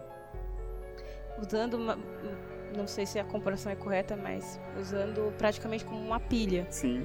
Para produzir algo para conhecimento, informação. É, quando for se aproveitar do conhecimento de uma pessoa que já morreu, né? Exato. Mas existe é, uma outra coisa que me chamou a atenção nessa, nessa comparação é, que eu fiquei pensando. Né? Nessa, eu vou botar. Eu estou falando muito sobre essa entrevista que eu li do, do Glenn Morgan. vou colocar no, o link na, na descrição. Eu, é de uma revista chamada Sci-Fi Wire. É, em que o Glenn Morgan fala isso, que ele estava querendo escrever um roteiro que fosse é, trazer um pouco mais de Black Mirror para Arquivo X. Aí eu fiquei pensando, peraí, Black Mirror é inspirado em Arquivo X. Não há dúvidas disso, não é? é porque existe, existiu um dia Arquivo X em que em, conseguiu falar sobre temas polêmicos, temas que evocavam grandes discussões depois que o episódio passava, né? É, a Black Mirror existe. E aí é como se a lógica, é, o momento agora tivesse invertido, né? Black Mirror é o grande destaque e Arquivo X quer beber um pouco da fonte do, do Black Mirror. Eu não sei se eu interpreto isso como é, uma autoestima bem baixa do Glenn Morgan, uma autoestima bem baixa do, é, do Arquivo X, mas eu achei curioso isso. Puxa, a lógica agora se inverteu, né? É Black Mirror quem é, influencia gerações. Influencia. E o Arquivo X não. É essa a realidade que a gente está vivendo? O Arquivo X não, não influencia mais não vai influenciar gerações? É, esse é o panorama dessas temporadas novas? Elas não, fi, não ficarão para a história? Eu pensei em algo parecido, mas acredito assim que Arquivo X não é a referência de pessoas assim que tem, sei lá, no máximo 25 anos, vamos supor assim. Assim, é, é óbvio que existem exceções, né? Eu vejo assim, de vez em quando aparece uma, né, alguém assim com, no início da casa dos 20 que é fã de Arquivo X, assim, uhum. né? Na, nas nossas... Ainda tem jovens descobrindo Arquivo X, Sim, né? com certeza. Mas esse pensamento me pareceu curioso porque estamos fazendo uma 11 primeira temporada de Arquivo X. O que queremos? Eu quero que ela continue influenciando gerações, que ela marque a televisão, não é? Ah, não, eu não acho como uma falta de autoestima, não. Eu acho como que, assim, é pra, de certa forma, fisgar um público novo, talvez, não sei, acho que talvez seria um, um catalisador para fisgar mais esse, esse público, né? É, eu vejo como uma atualiza atualização mesmo da, né, das, das, tramas, das histórias né, trazer Arquivo X para o mundo atual. O Chris Carter falou isso antes da estreia da décima temporada, que ele ia atualizar a série. Então eu, eu vejo isso como parte desse processo de atualização. Mesmo porque não tem problema nenhum em se, adequ se adequar, né? É. No caso. Mas eu. Arquivo X pra mim. Arquivo X pra mim eu acho que era mais. o tema mais ufológico. Eu não sei se hoje em dia já não é tão, tão famoso é, parece que hoje em dia não existe tanto, tanto espaço nem na mídia, né, para a questão da ufologia, e né? Black, Black Mirror ali mais para a parte tecnológica né, entrando dentro, é, é, é, fazendo parte da, da, vida das pessoas, sendo nociva de alguma forma. Não sei se, de certa forma, é, Arquivo X influenciou de alguma forma, mas que são, são, são temas diferentes, né, que, elas, que cada série aborda, né, no caso, uhum. pelo menos eu penso dessa forma. É, Arquivo X é voltado mais para ufologia, paranormalidade, né? Mas quando trouxe a série de volta para 2016, não dá para ficar preso aos temas de 20 anos atrás, né? não tem como. Quer dizer, a gente está falando de uma série inacreditável, mas estamos falando, falando de uma série que estreou, estamos falando de uma série que estreou há 25 anos, 1992. Mais, vai fazer 25 anos. Foi em setembro de 92. Né? Engraçado você falar, porque a série ainda se mantém nesse tema. Então a gente o normal gente, é, seria não se manter. Traz em, a gente ela é em torno de toda a, a ufologia, a mitologia. Então, pegar um, alguma coisa de certas séries para uma atualização, acho que é viável. Não tem muito eu nenhum problema, com, mas. Eu também vejo isso com normalidade. Agora, eu queria é, mencionar um outro ponto é, vocês leram alguma coisa sobre de onde que veio a inspiração para esse episódio do, do Glenn Morgan? Não. Não. Então, é, eu não sei se eu vou contar assim com profundidade, mas é, é uma história emocionante. É, emocionante assim, para trazer muitas emoções, porque todo mundo sabe que a, que a mãe dele morreu. Não sei se foi recentemente ou tem pouco tempo. É, ele botou uma cena no Home Again que é a Scully segurando uma medalhinha e que que ele fala que não sabe uma medalhinha ou uma moeda, não é isso? Não sabe por que, que a mãe carregava eh, aqui tal. E o Glenn Morgan falou que a mesma coisa aconteceu com a, com a mãe dele. Quando a mãe dele faleceu, tinha essa medalha que eles encontraram e ele nunca vai saber é, por que é que a mãe carregava aquilo. A mãe dele nunca havia comentado isso com, com ele. A gente até fala, acho que falou na época, nesse quando saiu o Home Again, quando a gente gravou o podcast, a gente falou é, sobre essa história, né? Então, assim, só é, para ilustrar isso. Então, a mãe dele é, faleceu. Tem um videogame, é, o Wii, em que quando você joga, ou é algum jogo que você faz algum tipo de recorde ou guarda uma partida, o jogo grava um avatar de você jogando, né? Em que você pode revisitar. Por exemplo, se for um jogo de corrida, você tem um avatar lá do carrinho correndo né? E você pode correr contra esse carrinho que está ali correndo para ver se você vai conseguir bater o recorde ou coisa e tal. E o Glenn Morgan fala que ele pensou nesse episódio porque a mãe dele jogava muito esse videogame Wii com os filhos dele.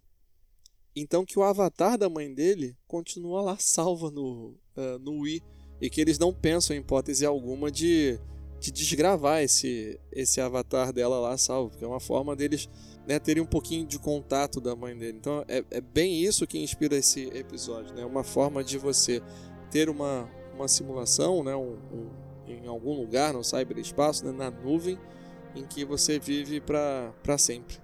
Loucura, né? É bem Black Hero. Gostei da história, bem bonita. Pois é, é bonito sim, né? Mas. É... Emocionante mesmo. Eu vou deixar essa entrevista lá no, depois na, nas informações para quem quiser ler melhor. Que não sei se eu estou traduzindo realmente tudo corretamente, mas enfim, é, é, essa é a, a, a temática. É, temos também, Donizete, você pesquisou também sobre a audiência desse episódio, né? No último podcast, gente, eu estava com a esperança de que a audiência seria um pouco maior por causa daquela declaração bombástica do, do canceroso, fosse trazer atenção para o seriado novamente, né? Como é que ficou a, a, audiência desse episódio? Então, na faixa de 18 a 49 anos, que é o público assim mais visado né, pela TV, a audiência da Arquivo X desse episódio foi 1.0/4, né? Então, 4% aí dos aparelhos que estavam ligados no horário estavam ligados em Arquivo X e o número de espectadores total foi de 3 milhões 890 mil, que foi 1 milhão e 300 mil a menos do que o episódio de estreia da 11 temporada. Houve uma queda sensível aí. Eu posso estar enganado, mas se continuar nesse patamar, acredito que essa vai ser realmente a última temporada da série, infelizmente. É, mas eu não acho que ainda há negociação para ter mais uma temporada, né? Eu não, não, nem existe, nem, nem é. deve ser realmente a última, né? Né? Uhum. E, e, a audiência não está colaborando muito. Né? Para uma série uhum. que tem 25, 25 anos, Na verdade, é até incrível Tá que bom, a né? X tenha, tenha voltado, porque hoje em dia a audiência lá nos Estados Unidos, das redes de TV aberta, elas são bem menores do que eram né, Isso. do que na década de 90. Nem, nem se compara, nem se compara. Todos os, os- os seriados né, têm audiência menor. Tem que até mesmo ver esse índice se ele. Porque ele não cobre exatamente o- é, os streamings, né? Que são feitos. Exatamente. do- Esse é só da TV. Que hoje é, é uma forma muito, muito clara de se consumir também a programação da, da televisão. Eu assisti esse episódio pelo streaming da Fox, no Fox Play.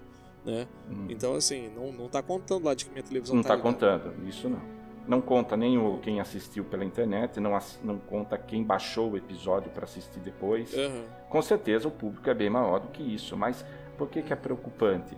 Porque o que vale para as emissoras de TV é o, é o anunciante, né? É a televisão. Uhum, sim. Para é isso verdade. depende da audiência. Eu eu não sei, a TV parece que a TV aberta parece que ela não está sabendo trabalhar ainda com esse público que assiste os seriados por outros por outras mídias, né? Uhum. A diferença também de audiência pode ser o fato de que foi num domingo, né? A temporada foi numa quarta, um dia de semana. Pode ter A um temporada- reflexo também nisso. Uhum, Também. Isso é. Domingo é uma audiência maior. Sim, a Então, audiência cresce de domingo. É, mas acho que na contramão disso, pelo menos, a nota do IMDB desse episódio é maior do que a do episódio anterior. Sim, sim. Não, a avaliação dele está sendo a avaliação Muito está sendo muito bem avaliado. Ontem à noite acabou de acabei de assistir pela, pela Fox. ah, eu li dois textos né, em, si- em sites americanos, os dois textos elogiando muito esse segundo episódio da série. Qual que é a nota do IMDB, você falou? Se eu não me engano é 7.6, enquanto que do primeiro era 6.8. Legal. Eu tenho também aqui a página do. Está em 7.8. 7.8. É, no Rotten Tomatoes tá. tá com 7.9. 7.93, um pouquinho. Opa, Está sendo bem avaliado. O episódio foi É. muito bom. É, E a gente fez uma enquete também na Resistência X, hein? Deixa eu ver aqui como é que tá esse resultado. Quem que vocês acham que foi. É, a gente fez uma enquete na Resistência X aí pra perguntar qual foi o melhor episódio até agora, né?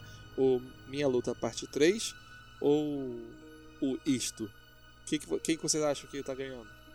o 2. O É, 2? o- Ou- Exato. Ou isto está Ó, ganhando. É? gente- Sim. O- a gente tem ato- até agora 50 votos e o segundo episódio recebeu 32 votos, enquanto que o primeiro recebeu 18 votos. né? Ou seja, o primeiro está com 36% e o segundo episódio está com 64%. ah, né? Então, assim, o público realmente tem uma aceitação maior desse, desse É, episódio. me parece que a questão da paternidade do canceroso deixou muita gente com raiva, né? Sim, sem dúvida nenhuma. Para mim, para mim, se não tivesse, se não tivesse essa fala do canceroso no final, eu acho que o primeiro estaria talvez melhor avaliado. A nota seria muito maior, com certeza. Eu- eu- antes de, antes de, de ir para o bloco de, de avaliação, a minha frase de abertura Diga. eu gostaria de explicar, Ah, é verdade. Vamos lá. né? É, o grande mistério. O grande Uhum, mistério do podcast. né? Ah, o segundo, a minha frase, frase da abertura foi a seguinte: O segundo episódio da 11 primeira temporada foi de fato o primeiro. Por quê? Eu estava analisando a, sequência, a cronologia dos acontecimentos dessa temporada e também da décima. Se nós analisarmos friamente, os fatos que foram mostrados no Maestrogo parte 3, primeiro episódio desta nova temporada, aqueles fatos antecedem aquilo que nós vimos, não apenas no Maestrogo parte 2, eles antecedem o que a gente viu também no Babylon. Porque como acho que o Gabriel chamou atenção já no podcast anterior, quando a- as- os novos agentes Einstein e Miller vão ajudar a Scully, levá-la para o hospital, eles deixam bem claro que não conhecem né, a, a Scully. Eles nem sabiam que ela era agente do FBI. E no Babylon, já na décima temporada, eles já conheciam, eles, foi, foi o episódio em que eles se conheceram. Então, se nós analisarmos friamente, esse episódio, Maestro parte 3, n- e- ele na verdade é uma espécie de episódio da décima temporada. Ele vem depois, ah, ele vem antes do Babylon, antes do Mutação Fundadora e antes do Maestro parte 2. Então ele seria na verdade o episódio que viria depois do episódio do monstro. Em termos de cronologia dos acontecimentos na série, é o episódio que vem depois do episódio do monstro e vem antes do Baco. Então, de certa maneira, ele é um episódio da décima temporada. Então é nesse sentido que eu coloquei que o Isto é o primeiro episódio da décima primeira temporada. Então, essa linha do tempo do, é, do Arquivo X está realmente meio é, complicada, né? Porque nesse episódio tem a citação que a gente está falando sobre o governo Trump, né? Mas assim, é, esse episódio, o segundo episódio a gente coloca também antes de My Struggle 2, né? De Minha Luta Parte 2. Correto? Foi isso que você tá Não, falando. o- até agora, o My Struggle Parte 2, ele é o último episódio da série.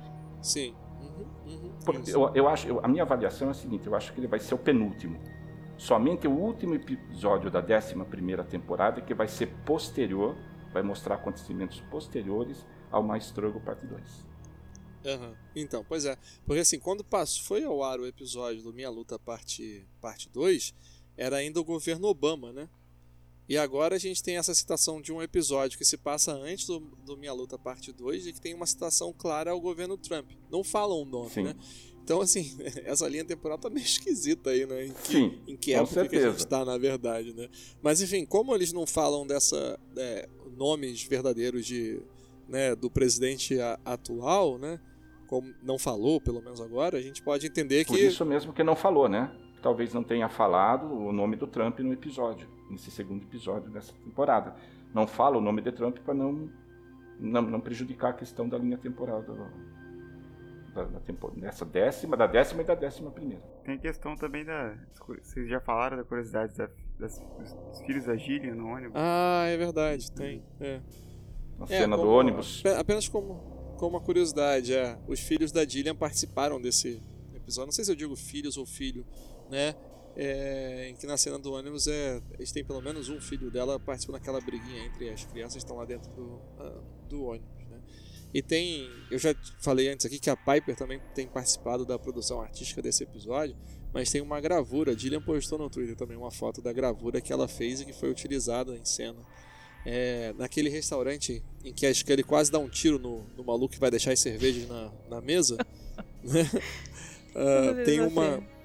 Tem, uma espécie de jogo americano, ou papel toalha, não sei, na mesa com um desenhozinho. E foi a Piper que fez aquele. É, Arquivo X sempre usou de parentes dos atores, né? A esposa do Sempre. Mitch, do Mitch já participou, a namorada do de Coveney participou daquele episódio na época que a Scully estava tinha sido sequestrada, né? A Trindade, Ah, sim, a vampira, né? Aham. a vampira. Então, E teve a Sempre teve esposa do Duchovny também participou de um outro episódio.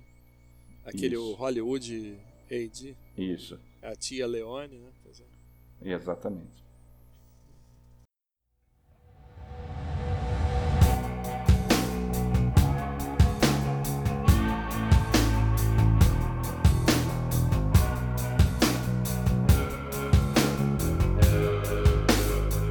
Bom, então agora é aquela hora que a gente dá a nossa avaliação e uma nota para esse episódio. Vamos ver se vai ser polêmico, mas pelo que a gente viu ao longo do, podcast, não deve ser nada polêmico, não. Né? Então, assim, uma justificativa rápida e a nota, acompanhada da nota que você dá para esse episódio, Donizete. Bem, ah, adorei o episódio. É um episódio que lembra muito os episódios clássicos da série. Né? Um episódio mais escuro, dentro, dentro da tradição do Arquivo X, com homenagens e referências a personagens e episódios clássicos da série, como nós já comentamos aqui. O episódio, para mim, excelente, muito bom. Nota 5. Oh, meus parabéns, muito bem. E aí, Marcos, e você? Bom, é, a princípio eu pensei em dar uma nota 4, porque eu achei assim, quando, quando o- é, o episódio começou a, a chegar naquela parte em que eles estavam indo atrás do, né, do mainframe do, do Langley e tal, que eles estavam naquele edifício, eu achei que ali perdeu um pouco de ritmo, achei, não sei, eu, eu- eu- não me convenceu muito, né, aquelas cenas. Eu achei assim uma, uma sequência de coincidências e tal. Mas aí mesmo tendo esse problema assim, eu acho que o que, o que foi bom no episódio compensou, né? A questão do trazer o Langley de volta, né? Que eu gosto muito dos Pistoleiros Solitários e acredito que ele seja meu favorito, assim. Por mais que eu sempre que eu, que eu tenha uma externamente, né, um, é, o arquétipo do, do nerd do Byers, assim, internamente eu me sinto como Langley, assim. O Ramones também foi minha primeira banda favorita de rock e tal, e, e que foi bastante homenageado, né? nesse episódio. Então, Sim. dou nota 5. e também foi assim, Aê, é um episódio que, embora tenha me lembrado de Black Mirror, ele também, sempre quando algo assim, principalmente de ficção científica, é, traz algo novo pra mim, né? Aí eu já me sinto recompensado, então nota 5, com certeza. Pô, legal. Olha, acho que estamos próximos de um score perfeito. Vamos ver. Dani, você, manda lá. Então, eu gostei do episódio, eu gostei porque manteve um pouco do antigo seriado, gostei da dinâmica, ah, a trilha também é muito boa, me lembrou ah, episódios antigos. Aí, assistindo, eu me senti meio numa situação meio nostálgica. Parece que eu tava vendo um episódio da primeira temporada, da segunda. Então, é 5x. Minha nota é 5. E agora sou eu, hein? Vamos ver se eu. Ai, ai, ai. Então, eu também gostei bastante desse, desse episódio. É, eu, foi uma coisa interessante que eu senti, é, não sei se vocês estavam sentindo isso nos outros episódios, mas existe algo com a voz da Dillian que ela traz para Scully em que, que estava diferente. Né? Como se fosse uma voz um pouco mais rouca. assim, é, é, é como se quando a Dillian precisa falar num volume um pouco mais baixo, a voz fica muito rouca. E aí não fica tão parecido assim com a Scully. Nesse episódio foi quando eu senti, caramba, ela achou a voz da Scully. Nesse episódio eu vi a voz da, da Scully. Né? É, entretanto, esse episódio tem algumas coisas que não me agradaram tanto assim. Né? As cenas chipas nunca foram das é, mais interessantes para é, mim. Eu acho que é, a grande parte das brincadeirinhas, é, das piadinhas entre Mulder, do Mulder e, e da Scully estavam ali naquele pequeno flerte do, do casalzinho e coisa e tal. Isso não, não me agrada não me agrada muito, né? É, e tem uma outra coisa também que é, eu senti assim que é como se o episódio tivesse se resolvido muito rápido, sabe? Eu acho que é porque talvez tenha sido porque ele foi tão dinâmico que quando chegou no final eu falei, putz, mas é só essa parte que eles estão lá dentro do prédio vão resolver isso, sabe? Essa cena toda se resolveu muito rápido para mim. Eu acho que eles poderiam ter desenvolvido melhor ou, ou ter gasto um pouquinho mais de tempo ali neles tentando é, resolver a situação do, do Lang. Foi muito tipo, ah, vocês vão ter, ter, que ir lá e desligar. Eles entram no prédio e conseguem, assim, desligar, sabe? E também o final. O final deixa uma brecha para que o Lang ele continue sofrendo. Puxa vida, eu queria que já tivesse se resolvido. Mas enfim, é, a gente não pode, não pode ter tudo. Claro que isso não estragou a minha diversão em relação ao episódio. Mas eu vou dar a esse episódio uma nota de 4x. Oh. Ai, Não foi dessa vez. Putz, Não, vocês ficaram tristes. Nossa. Então, vamos cortar rápido pro bloco de agradecimento antes de vocês baterem em mim, né? Vamos seguir.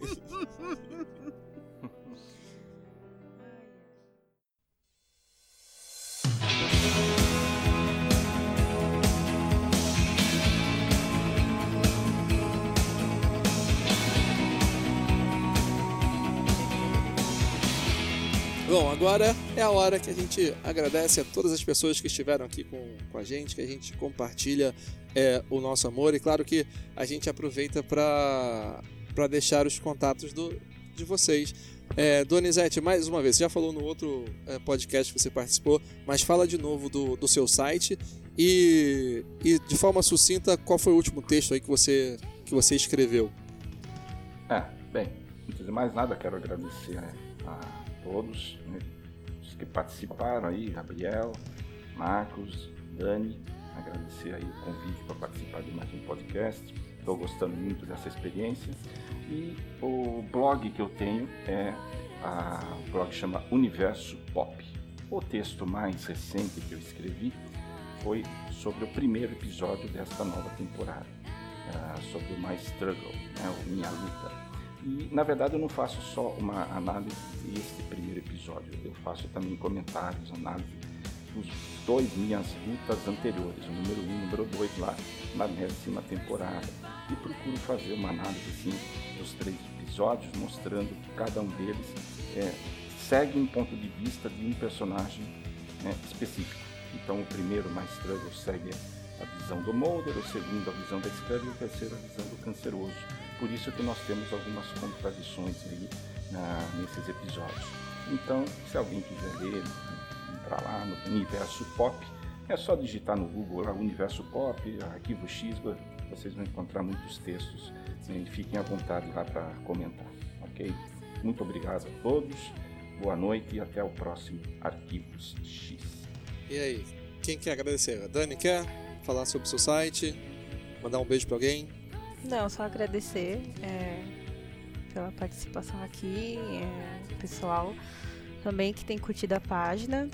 Aí. Então, é só isso mesmo. É, é, a gente vê é, a participação de todo mundo, é, sempre que possível, alguns toques que as pessoas estão dando, né? O pessoal está dando pra gente. Então, gente, muito obrigada.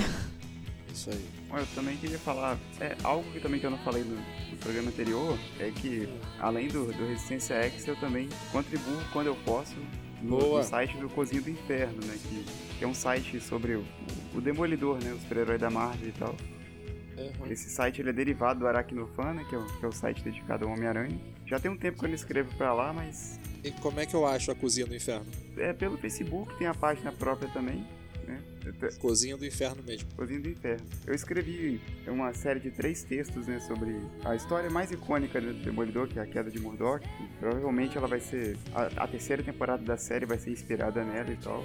Aí tentei escrever de forma bem, de, bem detalhada. Assim. Pra quem, né, que além de ser Exer, curtir também quadrinhos e tal, quiser dar uma conferida lá. Muito bom. E também quero agradecer também que, assim, como consequência, né, da, da estreia dessa nova temporada, é pra ver que deu um gás diferente pra página, né, pra Resistência X, assim. Tá aparecendo Sim, gente é. nova curtindo a página e tal. O vídeo que a Dani postou também mostrando aquela pasta dela lá de revistas também, foi, teve uma repercussão ah, muito é legal. Também. Muito bacana. Foi muito bacana. Uhum, então só tem a agradecer aí aos seguidores da página. Boa. A gente tá rumo aos 500 seguidores, é. né? Vamos lá, a gente vai, vai chegar nesse número é, eventualmente. É. Eu também queria deixar um muito obrigado para Clara Puertas Caldeira, que ela deixou um comentário pra gente lá que ela ouviu o nosso último podcast. Ela falou assim, ó: "Muito bom. Adorei as conexões e informações adicionais. Obrigada. Mas nada de Diana, por favor. KKKK. é, eu que fiz essa brincadeira, eu que fiz essa brincadeira. É, não precisa. Culpa do Donizete. Sim, culpa dele. É, logo o convidado anarquizando o nosso podcast, né? Exatamente. Bem, bem, bem, a ver com a, com a frase do episódio que passou ontem, né? Culpa Sim. seu amigo. O inimigo, mas é o meu amigo aqui, é o Donizete, então eu culpo ele. Foi culpa dele. É. E também quero deixar muito obrigado para Mada Jesus, que ela, eu postei hoje, né? Antes da ah, gente fazer a gravação, de que a gente ia fazer a gravação do podcast. O que não pode faltar. E ela falou. Ela falou algo como. É, aquela parte deles comendo muffin. Era a Scully ou a Dillian? Porque que fome que ela tava. KKKKK. Amada, é mesmo, olha. É, pois é. Eu falei sobre a, a Dillian em relação à frase que a Scully usa, né? Mas a Amada aparentemente sabe que a Dillian gosta muito de uma comida, né? então... tá aí. E também o, o Andy, que é o nosso parceiro de Resistência X e também contribui pro, pro site e que nessa temporada a gente ainda não conseguiu botar ele para participar do, uh, do, do podcast, né? E a gente perguntou o que não pode faltar. E ele escreveu lá, eu. então, Andy, fica pro próximo episódio você participar aqui com a gente. É óbvio que é mais do que bem-vindo. Falta a gente conseguir conciliar esses horários, né? Donizete, obrigado mais uma vez pela participação e assim, muito obrigado também por você estar tá... O teu site tem sido muito importante assim para ajudar a espalhar um pouco sobre a mitologia do, do Arquivo X, ajudar a trazer mais respostas, né? E também tem sido uma boa fonte de, de pesquisa é, para mim por causa dos textos que você já fez no passado da, da, da mitologia, que está bem, bem ali tudo reunido num ponto só, tem sido muito bom para dar uma, uma olhada, uma pesquisada. Então, assim, deixo aqui também para o pessoal é, buscar mesmo o Universo Pop, o site lá do Donizete, para ouvir um pouco essa história. E esse último texto que você escreveu está realmente é, bem interessante. É, essa teoria dessa, dessas três visões em cada é, episódio tá, tá, é bem interessante. Eu quero Eu agradecer que... que... foi você, que foi você que comentou comigo, né? Então, foi, eu estava ouvindo esse podcast que, não sei se vocês sabem, mas nos Estados Unidos, ou é, em inglês, existem muitos e mas muito, muitos, muitos podcasts é, específicos de, de Arquivo X, né? E esse podcast, numa tradução é, livre, né, seria algo como não é mais um podcast de Arquivo X podcast. esse seria o nome, né? E são eram três meninas que apresentavam, mas nesse que eu vi são duas, foram só duas que estavam apresentando e elas estavam falando sobre essa teoria, né, de que o mais Struggle parte 1 seria uma, a visão de um personagem, o 2 seria de outro personagem, o 3 seria de, de outro personagem. Quero também deixar um muito obrigado para para nossa amiga Marina Gonzalez, a Nina. Foi ela quem me enviou o link com essa entrevista do, do Glenn Morgan, que eu, que eu vou deixar na, na descrição para o pessoal também, é, também ler. E é, a gente também havia conversado algumas coisas sobre, é, sobre esse episódio. Então, Nina, também espero você aqui um dia participando com, é, com a gente, com seu conhecimento do Arquivo X e que seja em breve, né? Bom, e queria agradecer a todos vocês que estiveram aqui comigo, né? Participando do podcast, ajudando a criar esse, esse conteúdo. A todo mundo que ouviu a gente, acompanhou até agora. Meu muito obrigado e até um próximo episódio. Um abraço e. Hey ho, let's go. Até mais. Até mais. Até mais. Beijão. Tchau, tchau, tchau. Tchau. Tchau,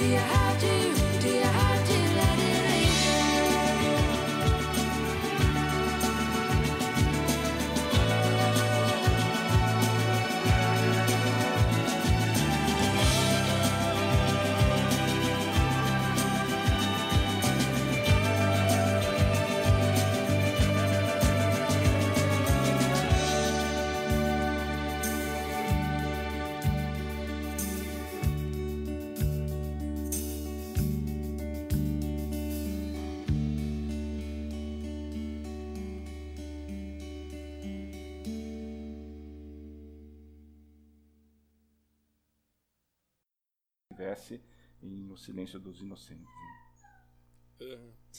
Tem- É o seu cachorro, Donizete? O cachorro chorando. É ele assim, eu, é, é- é ela, tá querendo sair para fazer as necessidades. Eu vou abrir a porta, beleza? Não, beleza, vai lá. Superamos o MDM. Cachorro deitado. É. Cachorro deitado contando a história junto com ele, cara. Pronto. Que é o tá seguinte, lá, tá é, Ele quer participar. ela dorme. Podia ela colocar dorme esse- aqui com. Aí, Gabriel, recorta esse Ela- áudio dessa parte e coloca no final. Isso. Quando Coloca no final isso. o pessoal achar que acabou o podcast. Vocês dá ouviram bem? Vocês ouviram bem? Sim, sim. Vocês Sim, ouviram eu tava, tava dando pra ouvir o, cho- o chorinho dela certinho. Porque ela, ela começou meio.